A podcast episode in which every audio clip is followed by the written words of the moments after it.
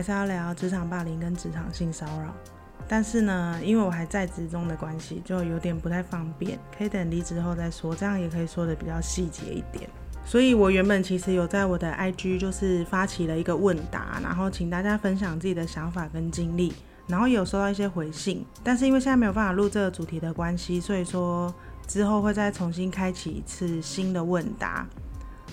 那大家就可以关注我的现实动态。如果说当次的主题我会想要加入观众的讨论的话，我就会在 IG 提出来。那因为我这个月是早班的关系，所以饭局跟聚会就蛮多的，导致说我长滩岛的影片一直剪不完，所以上个礼拜才会停播。然后上个礼拜呢，有一件大事情，就是我抢到了泰妍演唱会的票。这个抢票的过程是怎样呢？因为我从上个月我就知道他要来菲律宾开演唱会，然后我的家人们在台湾也有去看泰妍的演唱会，是他们提醒我说菲律宾有演唱会的，那看我要不要去参加，我就想说当然要啊，有这个机会当然要去，然后就开始去研究菲律宾的演唱会都是怎么卖票的，就在某一个网站找到上面有卖少女时代成员余力见面会的票，然后还有 Super Junior 的。演唱会的票，那这两场活动呢，在活动开始的前一周都还能买到很好的位置的票，所以我就觉得那票应该是很好买吧。加上我同事他有去买过小贾斯汀的票，还有谁艾维尔吗？我忘了，反正就是都是很大牌的歌手，然后也都有让他买到，所以我就觉得。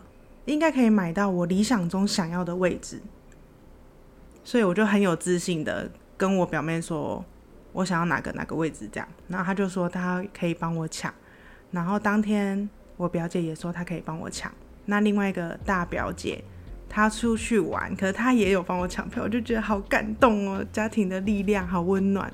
我还为了抢这个票排了一天假，然后去包了一个小时的网咖。到了两点之前，其实我都还蛮淡定的，因为我就觉得一定抢得到，没有什么难的，而且好像有规定说只能使用本地的卡，我又更安心了。然后我也很幸运有借到一张本地的卡，就是我朋友他有去申请本地的卡，他就可以帮我付费。正当我觉得一切都妥当的时候。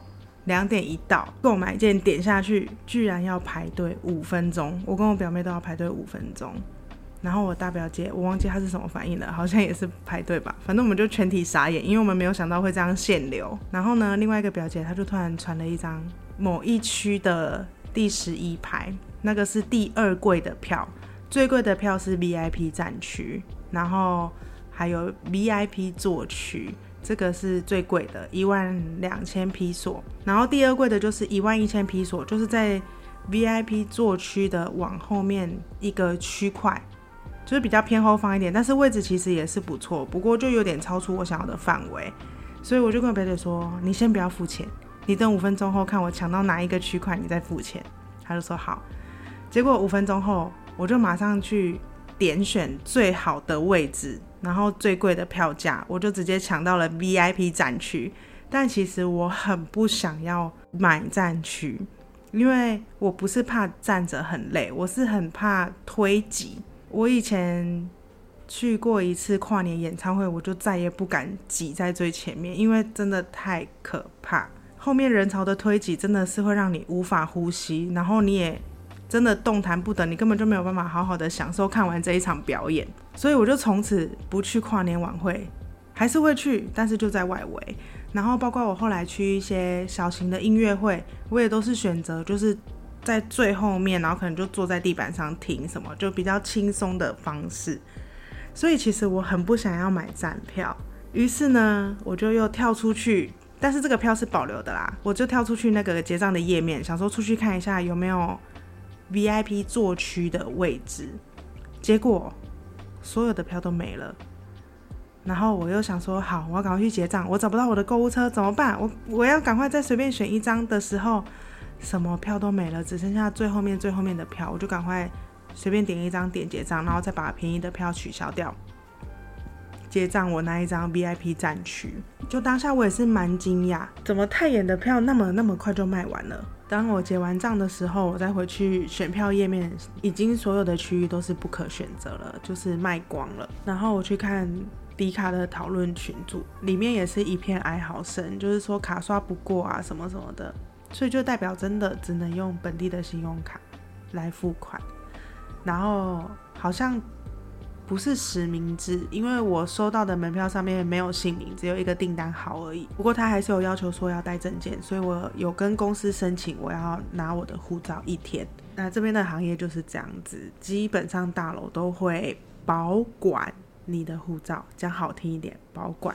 这已经是我不知道暌违几年没有参加过大型演唱会了，小型的音乐会。我最后一次参加这种活动是一个小型的音乐会，那时候是去看才子的音乐会，当时还没有爆出劈腿的绯闻的时候，我当时其实真的蛮喜欢他的，我觉得他很有才华。然后我有看过的演唱会有谁？我想一下，苏打绿，然后少女时代的演唱会我有去看，还是九人的那个时候，S.H.E，我真的好想要再看一次 S.H.E 的演唱会哦。先讲 S.H.E 好了。当时我会去看 S.H.E 的演唱会，其实有一点突然。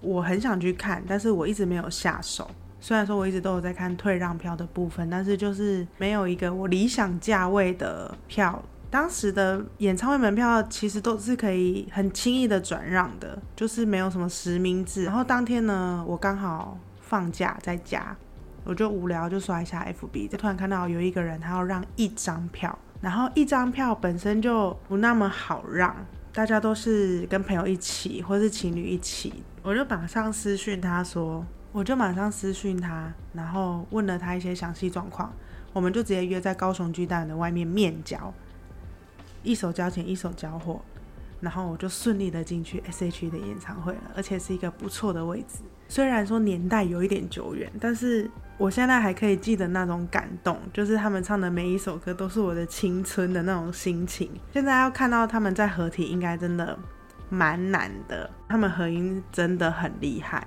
然后现场也真的超厉害，完全就是实力女团。然后苏打绿呢，我会喜欢苏打绿是因为他们去上了康熙的节目，然后我觉得清风讲话太好笑，我就开始关注苏打绿的音乐啊。表演啊，就发现他们的音乐蛮好听的，然后会越听越上瘾。那个时候好像也是他们爆红的时期吧。最疯的是，我去连看了三场他们的演唱会，因为我觉得演唱会的现场很震撼。但是因为荷包不允许，所以有其中一天我就买了最便宜的，就是八百元的票价，然后三天都住在超级便宜的背包客栈。就跟另外一个歌迷，我们就一起住。但是我觉得，如果说你要买八百元的门票，真的不如你就在家看 YouTube 影片，因为我觉得八百元就真的只是买一个跟他们在同一个空间呼吸的气氛，你完全音乐效果也不好，灯光效果也不好，就完全不知道为什么自己要花八百块，然后坐在那边看一个虽然很近。但其实超级远的表演，什么都看不到，然后音乐的震撼力也不够，然后视觉灯光效果也投射不到你这边，所以我就觉得八百有点浪费钱，不如不要去，还不如那一天我就在背包客栈休息，然后养精蓄锐，隔一天的表演这样。对，从此我就再也没看过八百的门票了。但是其实我喜欢最久最久的一个明星。就是潘玉文，会不会有很多人不知道他是谁？因为他已经有好一阵子没有新的作品了。他是超级星光大道出来的歌手，然后一开始也是华研底下的艺人，嗯，后面解约了之后，我有点忘记了是不是有先被别人牵走，有点忘了这个故事，太久远了。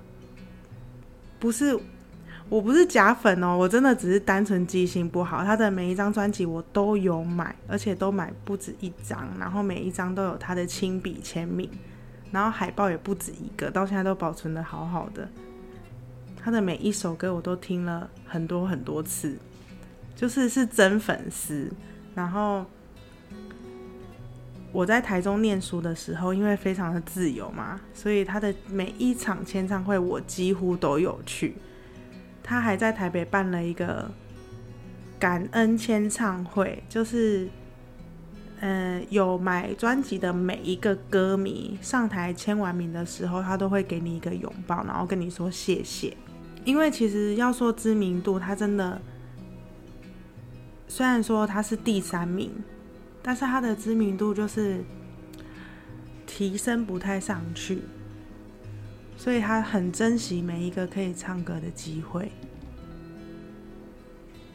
然后他的音乐会我就没有每一场都去了，因为当时还是学生嘛，能力有限，好像去看了一场还两场。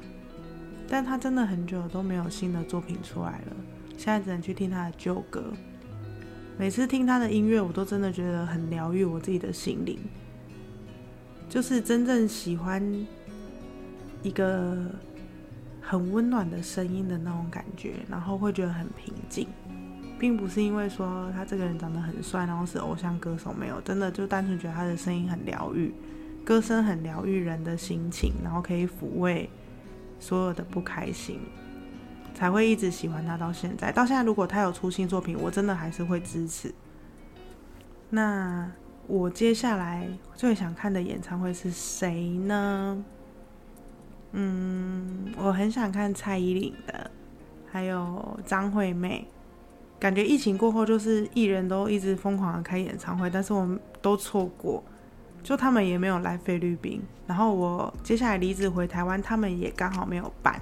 不过可以值得期待一下，就是苏打绿好像从明年开始要办巡回演唱会，希望他们会去澳洲，因为我接下来要去澳洲嘛。然后我最近也有欣赏一个。脱口秀网红是这样说吗？就是伯恩，我觉得伯恩很好笑，然后又长得很帅。但是呢，他的脱口秀表演刚好是这个月在澳洲，然后我在菲律宾，就是都没有办法参加。所以我很希望苏打绿的演唱会可以搬到澳洲去，我就可以去参加了。很久很久没有听他们的现场，他们的现场真的。很震撼，你听音乐你会觉得说很轻柔，但是现场其实那个声音的穿透力真的，对，真的很棒。这也是我喜欢听演唱会或者是音乐会的原因。当下你没有办法去想其他什么不开心的事情，因为你就是沉浸在这个表演里面。然后这首歌可能会勾起你的一些故事跟回忆，但是你就没有多余的心思去想你可能正在烦恼的事情。你可以去细细品尝你的从前，就我很喜欢这种感觉。然后我也是一个很喜欢听音乐、很喜欢唱歌的人。今天就简短分享一下我看过、听过的演唱会。这大概好像就是我听过的演唱会的经验了吧，也不多，因为我也是一个工作狂，没有什么太多的时间去关注这些事情。但是最近呢？我就会想要把握时间，因为你看，像 S.H.E，他们现在都各自有各自的发展，真的是你想看也看不到。所以我觉得有些事情就是你现在不做，你以后就不会做，甚至是你以后就做不到。所以我现在都会特别珍惜我想要做的事情，然后我也特别期待下礼拜要去看泰妍的演唱会，因为他演唱会的日期是礼拜天的晚上。我要不就等到礼拜天看完演唱会，我再录下一节的 podcast 好了，这样就可以顺便分享一下我看完泰妍个人演唱会的心得。然后，嗯，看当天状况吧。如果当天没有什么好分享的，我可能就是剪一个小小的 reels 放在 IG 而已。如果有很不错可以分享的事情，就剪成长影片放在 YouTube。就是也不一定，反正大家都是都要关注我，因为 I G 现在封号变得很严格。今天应该也差不多就聊到这里，那就下周见喽，拜拜。